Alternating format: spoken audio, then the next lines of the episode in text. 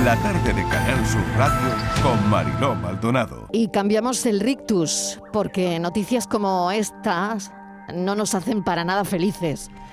Conmocionados todavía por el asesinato de una niña de 14 años en el portal de su casa en Oviedo. Erika volvía del instituto, nunca llegó a su casa. Su hermano encontró un reguero de sangre que siguió hasta la casa de un vecino. Erika estaba adentro y ya se pueden imaginar cómo. Desde que tocó el timbre de la casa hasta que subió, su familia se dio cuenta de que tardaba y claro, salieron a buscarla. La historia es terrible. El detenido es un vecino de unos 30 años que se había mudado a ese bloque tres semanas antes. No había ninguna relación entre el hombre y Erika. El presunto asesino, atrincherado en el baño, se autolesionó, al parecer está en la UCI. La investigación se centra en que la chica fue asesinada al repeler una agresión sexual. Ha habido concentraciones en Oviedo y nosotros queremos analizar parte de lo que ha podido ocurrir, que también ha habido otros casos que podemos conectar con este. Estíbaliz Martínez, mesa de redacción, bienvenida, ¿qué tal? Hola Marilo, ¿qué tal? Eh, buenas tardes. Pues sí, triste noticia, atroz asesinato, el de esta niña de, de 14 años, Marilo, que, llegaba del colegio, una alumna del Instituto de, de la Iría. Y bueno, cuando llegó a su casa lo que hizo fue tocar el telefonillo, que estaba su familia esperándola para comer. Le abrieron la, la puerta del portal y eh, ella nunca, nunca llegó.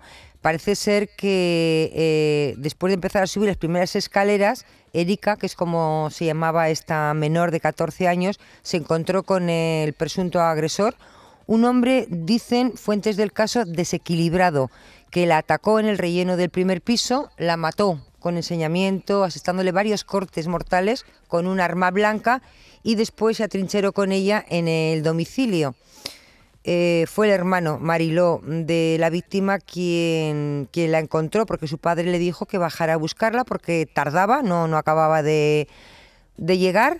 Y fue el hermano quien encontró a la altura de ese primer piso una chaqueta, la chaqueta de su hermana, eh, tendida en el suelo y un reguero de sangre con rastro a la dirección de, la vivienda de este, de este presunto agresor de 32 años, que llevaba además muy poquito, apenas tres semanas viviendo allí, de origen eh, moldavo.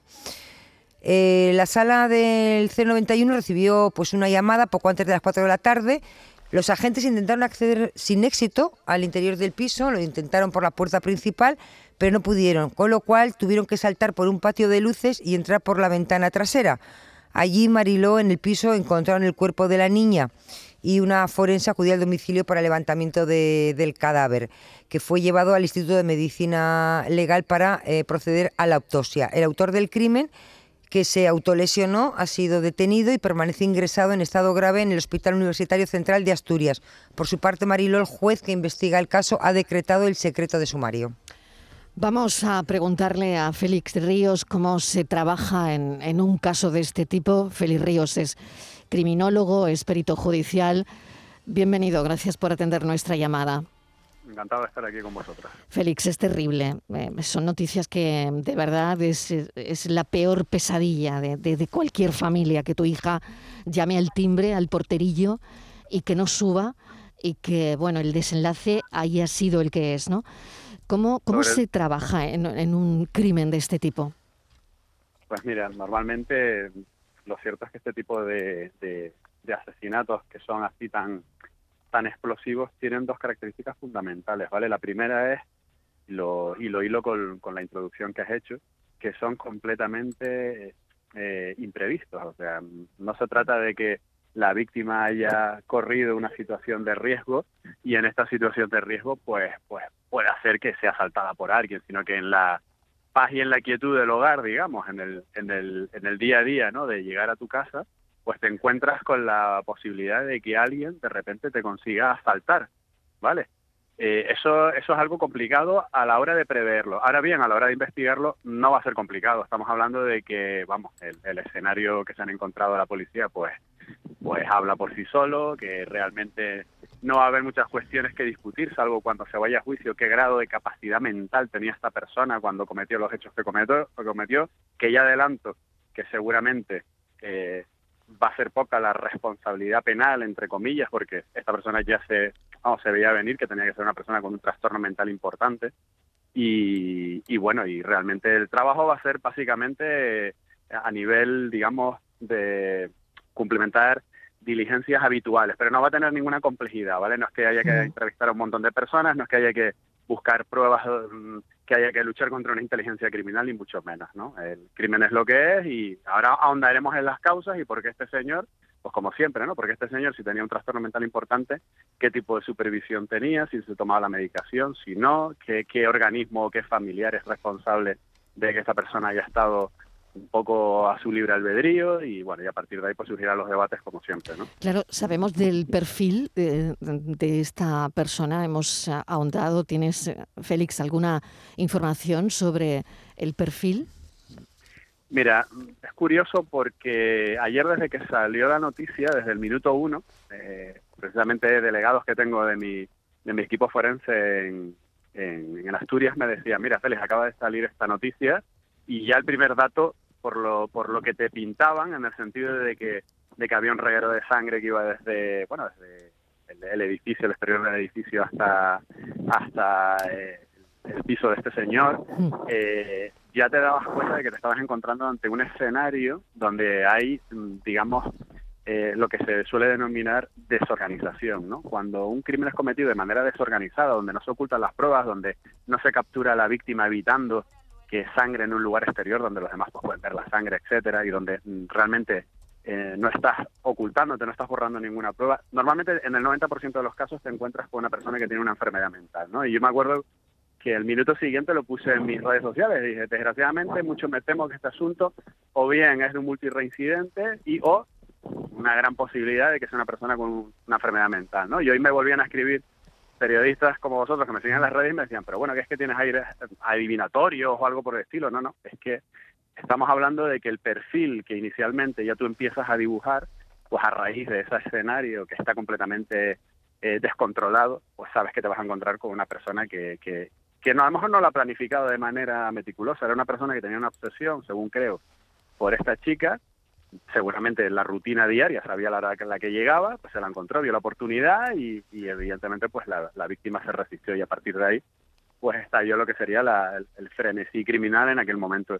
Prueba de ello es que además creo recordar o creo que me han comentado que al menos tenía una, una docena de lesiones esta persona sobre sí mismo, ¿no? O sea, que se había mm. autolesionado, o sea, que seguramente habrá una parte de él... Claro, se trincheró en el baño y, mm. también se autolesionó, ¿no? Claro, mm. seguramente, ya te, ya te adelanto, que habrá una parte de este señor que cuando tenga arrebatos de lucidez se dará cuenta de, lo tremendamente peligroso que es para sí mismo, ¿no? Yo recuerdo muchos casos de, algunos delincuentes en este sentido, que son realmente enfermos mentales, que se llegaban a llegaban a decir que por favor que los encerraran, porque es que ellos no tenían control sobre sí mismos, ¿no? Entonces poco a poco vamos a ir conociendo a lo largo de estos días quién era este señor Moldavo, de dónde le viene el trastorno, y esto ya había ocurrido en alguna otra ocasión, quién era el responsable de, de controlarlo, de medicarlo, etcétera, ¿no? Pero eso lo vamos a ir dibujando a lo largo de los días. En los indicios iniciales ya te digo que desde el minuto uno ya nos apuntaban a una persona desorganizada y eso normalmente nos conduce a una persona con un trastorno, con una enfermedad mental importante.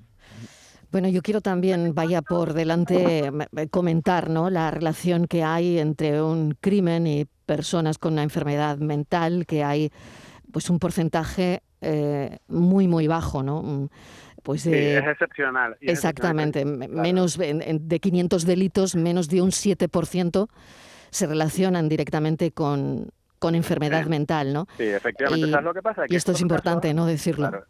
Por supuesto, ¿sabes lo que ocurre? Que es que estos casos, como tienen mucho bombo y platillo, desgraciadamente al final, mm. es verdad que la, la, impresión que nos queda a nivel social es que hay gente súper peligrosa por ahí y que, y que, y que, y que, bueno, que estamos todos en peligro y realmente muchas veces es una percepción subjetiva, ¿no? Porque en mm. muchas ocasiones hay personas que tienen también enfermedades mentales graves y no por ello pues ni matan, ni asesinan, ni violan, ni nada, ¿no? Pero cuando ocurre, cuando ocurre evidentemente es una bomba a nivel de la, de la comunicación que, que hiere la sensibilidad del ciudadano, sobre todo por lo que comentábamos al principio, porque tienes la sensación de vulnerabilidad, o sea, de decir, ¿yo qué hago si no sé si tengo un vecino que tiene un trastorno mental grave y que a lo mejor en alguna ocasión ha cometido algún tipo de, delito, aunque sea de manera irresponsable. Claro, pero no se puede demonizar la enfermedad mental, ¿no? Por un caso. Es que es muy duro. así, claro. Claro, es muy duro, pero, yo, es así. Yo conecto también otros, otros casos que me vienen a mente, Estivaliz, como por ejemplo el de Laura Luelmo.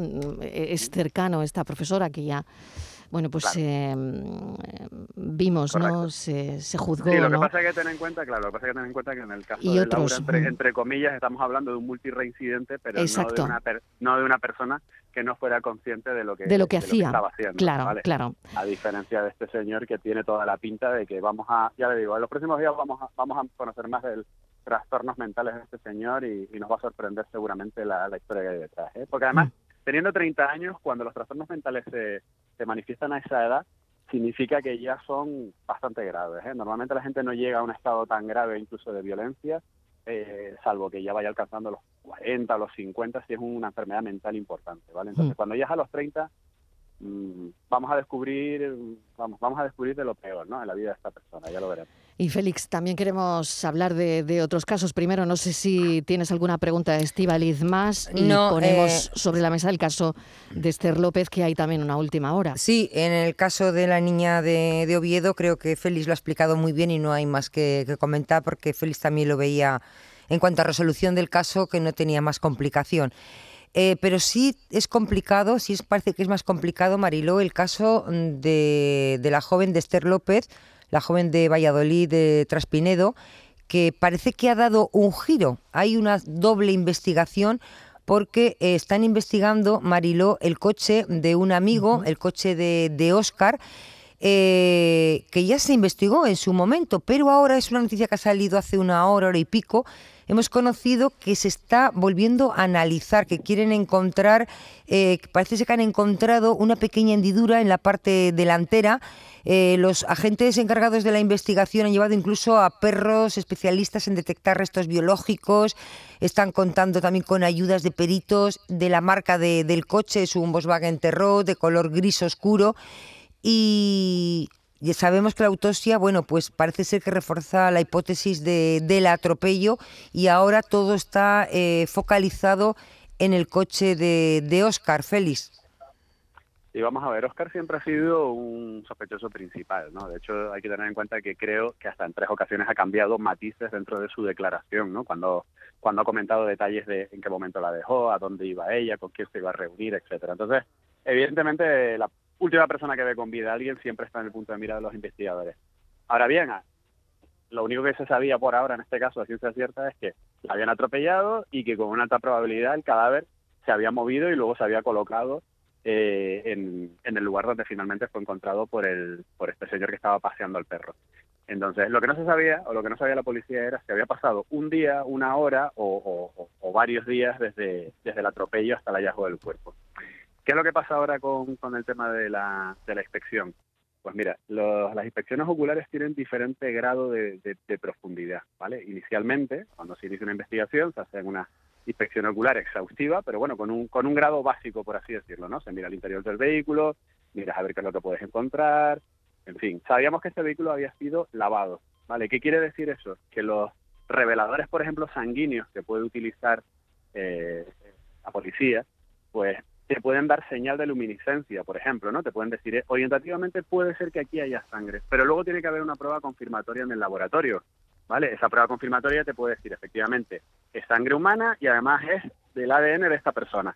Como, como se ha lavado, como se ha lavado ese vehículo y se sabe que, por lo menos por fuera, y se presumía que por dentro también se había limpiado, eh, evidentemente no se ha conseguido encontrar esa, esa relación. Encontrar, por ejemplo, un pelo de Esther era normal, porque él admitía que ella se había subido en el coche y que él había bajado y demás. Pero lo que se estaba buscando era algo que nos demostrara que había sido dañada, ¿no? Entonces, en esta segunda fase, en esta segunda inspección ocular, ya vamos más allá, ya sabiendo que la muerte fue por un atropello, que posiblemente la han transportado, pues ahora hay que hacer una inspección con más rigor, buscando pues el frente a ver si efectivamente él puede haber eh, puede haber la puede haber atropellado, dependerá de qué velocidad la atropelló, quedarán rastros o no en el chasis, luego habrá que ver si en el maletero la transportó, con lo cual habrá otra vez que utilizar algún tipo de revelador específico. En muchas ocasiones se utilizan reveladores que buscan, no lo sé, eh, por ejemplo, hierro, que es un componente en la sangre, dependiendo de la antigüedad, en otras ocasiones se utiliza otro. Muchas veces el investigador va recopilando datos y entonces esa inspección, digamos, la va enriqueciendo. Digo, bueno, pues como estas circunstancias han ocurrido de esta manera, ahora vamos a ir a tiro hecho a buscar. ¿Cuál es el problema? Que no creo que vayamos a encontrar pruebas concluyentes, sino solo orientativas. Si encontramos una bolladura, imaginaos en, el chasis, en una esquina lo que sea, perfectamente va a aparecer por ahí algún perito que contratará a la defensa y dirá, oiga, pero bueno, ¿y quién, cómo me puede usted relacionar causa-efecto? O sea, que esto corresponde, por ejemplo, con la rodilla de la víctima, con la cadera de la víctima. Va a ser complicado, ¿eh? Va a ser complicado. Pero bueno, hay que ir avanzando y lo que está claro es que, está, se ha dado un paso importante, ¿no? Vamos a ver qué ocurre. De todas formas, parece ser que, mm, que este chico, Oscar, eh, ha hecho declaraciones diferentes. Sí, efectivamente, hasta tres. Hizo matizaciones distintas. En un primer lugar, que la había dejado ahí y que ella, y, sin dar más explicaciones, que ella se dirigía seguramente a una zona concreta o a una zona de, de, bares específica o buscando un bar específico. La segunda vez ya dijo que era para ir a verse con, con una persona que fue un detenido posterior, ahora mismo no recuerdo el nombre. Y luego la tercera vez que no, que es que fue que su intención era ir a ver al chaval que habían dejado antes de dejar a Esther, porque no olvidemos que eran tres en el vehículo. ¿Vale? Este actual investigado, eh, este otro chaval que acabo de mencionar y luego Esther. Entonces, evidentemente, cuando un sospechoso te va dando versiones ligeramente diferentes, pues los investigadores no son tontos y saben que hay gato encerrado, ¿no? Entonces, bueno, hay que ir hilando fino y ver lo que ocurre. Ten en cuenta que en muchas ocasiones, a medida que el propio investigado mm, se le van aportando detalles de la investigación, es decir, ¿y por qué nos dices esto si hemos averiguado esto otro? Te va cambiando la historia para que vaya encajando ¿no? con los indicios que se presentan delante de él. Vamos a ver lo que ocurre, porque no cabe duda que se está volviendo un caso complejo. ¿eh? Desde luego, sin duda. Félix Ríos, te agradecemos enormemente que nos eches una mano con todos estos casos. Félix es criminólogo y perito judicial. Muchísimas gracias. Un saludo. Gracias a vosotros. Saludos. Bueno, y para cerrar em, este asunto, contarles que ha sido detenido en Córdoba el presunto agresor de la menor que ya contamos aquí, de 17 años en Jerez. Ya saben que la joven tuvo que ser trasladada a, un hospital con lesiones, con golpes en la cara, en los brazos, en las piernas, además de un montón de, mordeduras. ¿no? Bueno, pues se han detenido en, en Córdoba al presunto agresor de esta menor de 17 años.